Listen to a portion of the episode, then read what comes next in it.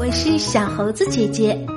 今天的故事叫做《了不起的杰作》，作者是加拿大的阿什利·斯拜尔。这是一个普通的女孩 和她在这世界上最好的狗狗朋友。无论做什么事儿，他们都在一起，一起赛跑。一起吃东西，一起去探险，一起休息。女孩做好东西，狗狗就来破坏。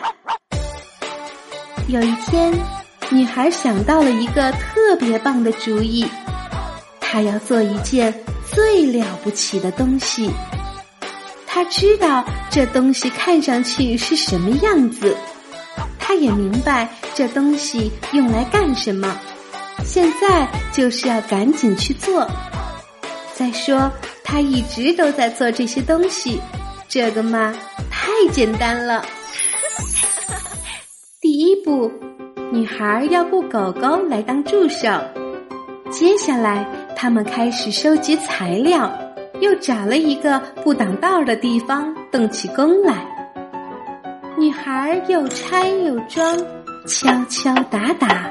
量来量去，而他的助手扑过来跳过去，一会儿呜呜低吼，一会儿又嚼个不停。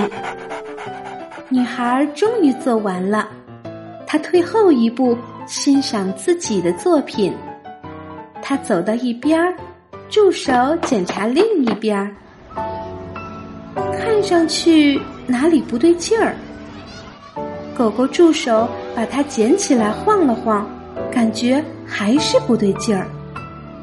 他们震惊的发现，这东西根本算不上了不起，也说不上好，甚至连马马虎虎过得去都算不上，完全错了。女孩把它丢在一边，决定重新做一次。她又打磨，又拧紧。拨弄来，摆弄去，狗狗助手围着它转了一圈又一圈，一会儿拉，一会儿拽，尾巴摇晃个不停。终于又完工了。女孩站起来，盯着自己的作品看了好一会儿。她的狗狗助手伸出爪子，轻轻推了一下，又错了。女孩决定再试一次。女孩把木板锯开，粘上，反复调试。她站起来，测试一下，又盯着看了一会儿。她拧了又拧，想要固定好。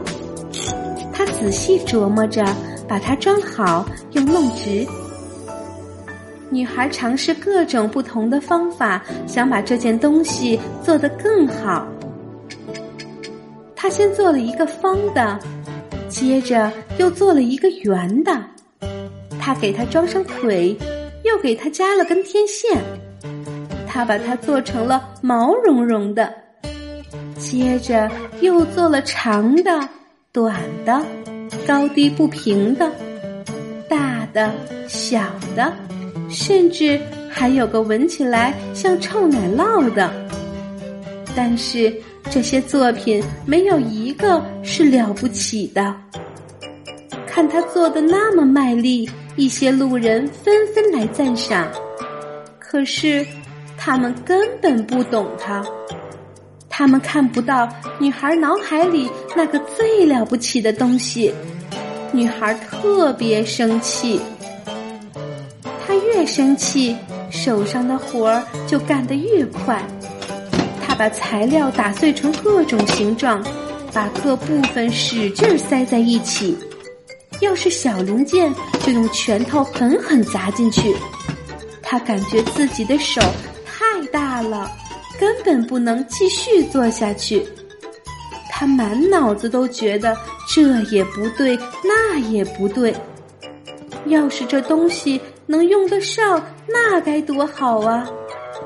吱嘎，终于，女孩砸伤了手指，疼痛从手指头开始，直冲上她的大脑。接着，她爆发了，他感觉糟糕透了。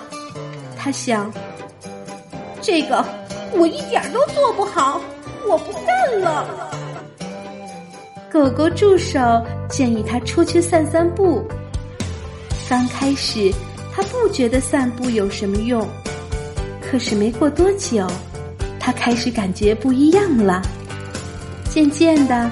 他脑袋里的怒气一点点散去，溜溜达达，他无意中走到了自己第一个失败的作品跟前。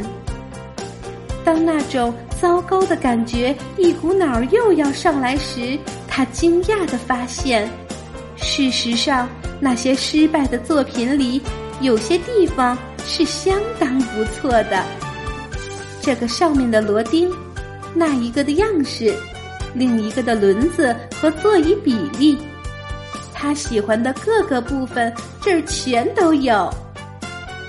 走到小路尽头的时候，他终于知道了怎么才能把自己的作品做得了不起。他又开始动工了，这一次他做得很慢，很仔细，拆装、敲打、拧弯、调整。粘好，刷漆。狗狗助手在一旁确保它不受干扰。当夜色降临的时候，他终于大功告成了。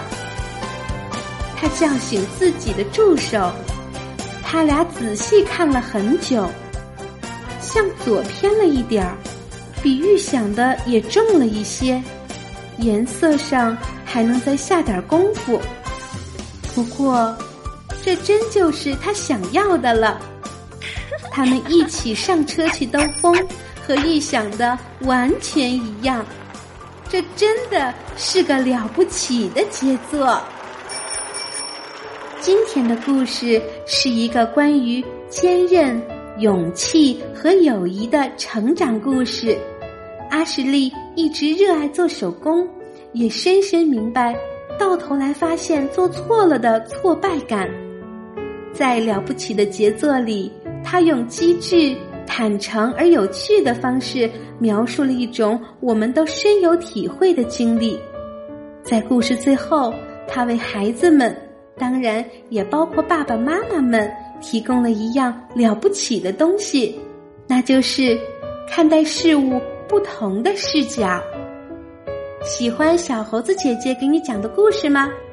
你可以给我留言哦，请关注小猴子姐姐的微信公众账号“小猴子讲故事”。我们明天再见。